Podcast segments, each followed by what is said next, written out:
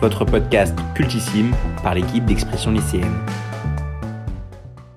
En cette journée trop pluvieuse à Cannes vendredi dernier, je découvrais pour la première fois un film en sélection Un certain regard, non pas en salle Debussy, mais en salle Agnès Varda.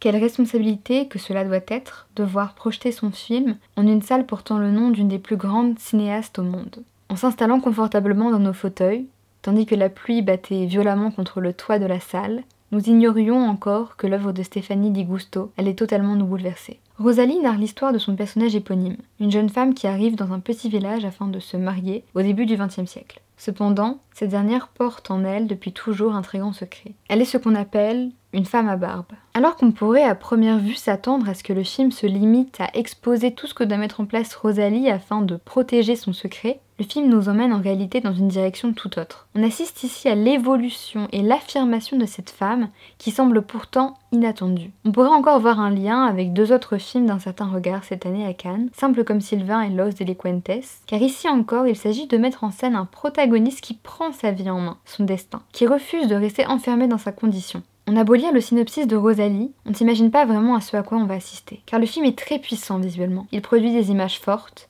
des symboles qui marquent. Même s'il est évident que les mœurs ont beaucoup évolué depuis le début du XXe siècle, nous savons encore aujourd'hui que la question des poils chez les femmes dérange. Le film est donc, même si cela peut sembler étonnant puisqu'il est historique et qu'il raconte la véritable histoire de Clémentine Delay, terriblement d'actualité. Ce qui devrait justement faire réfléchir la société qui parfois semble convaincue d'être totalement meilleure alors qu'il lui reste encore un long chemin à parcourir afin de totalement et pleinement évoluer. D'ailleurs, les très récentes attaques grossophobes envers les femmes montant les marches du Grand Théâtre Lumière témoignent bien du fait qu'aujourd'hui notre société est toujours en conflit avec le corps des femmes. Avec ce recul porté sur notre société actuelle, on réalise à quel point Rosalie ou Clémentine ont dû faire preuve d'un courage immense. Rosalie est donc une œuvre engagée et puissante, profondément féministe, qui peut encore déranger et bousculer notre société à l'heure actuelle. Le film s'interroge sur ce qu'est la femme, la féminité, sur les critères qui devraient être posés afin de la définir. D'une part, il y a un critère qui repose sur le physique extérieur, visible aux yeux de tous. Ce dernier est exprimé par la réaction des personnages masculins qui estiment qu'à cause de sa barbe, Rosalie ne peut être une femme. D'autre part, il y a celui médical, du médecin qui se limite à constater la présence d'un appareil reproducteur féminin pour en déduire que cela implique nécessairement que Rosalie soit une femme. Mais qu'est-ce qu'une femme alors? Au milieu de ce chaos où multiples opinions s'opposent, se contredisent ou se rejoignent, le film continue d'essayer de définir la femme et d'explorer la question de l'identité. J'y vois ici un tendre écho à un autre film qui avait fait sensation en 2018 à Cannes, également à un certain regard, Girl de Lucas Don. We gaan de vrouwelijke puberteit zo goed mogelijk nabotsen. Maar de effecten zijn dus wel onomkeerbaar. C'est pas compliqué. Tu veux qu'on prenne pour une fille ou pour un mec? Fille. Et voilà.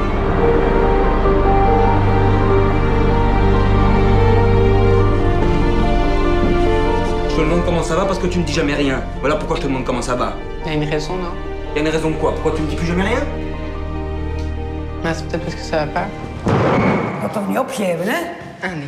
Comme lui, Stéphanie Di Gusto se lance dans une large exploration de la féminité.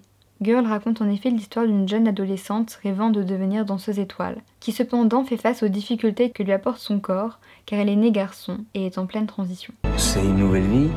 C'est un grand moment pour la famille, pour nous trois.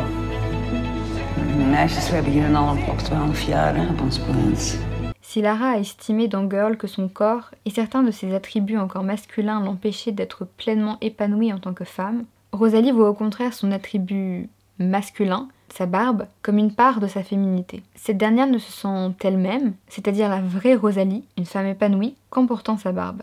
Elle affirme ici une nouvelle forme de féminité. Le film questionne également la monstruosité et revisite cette figure souvent exposée au cinéma. Il y a évidemment ici un renversement du monstrueux qui change de camp. Le monstre n'étant pas celui qu'on croit, il n'est pas le marginal, mais le bourreau sans pitié qui se fond dans la foule. Je pense qu'on peut voir en Rosalie une proximité avec Elephant Man de David Lynch. I know exactly what you've done to him, and he's never going back to that. Don't you understand me? He's a freak. They live. We're partners, he and I.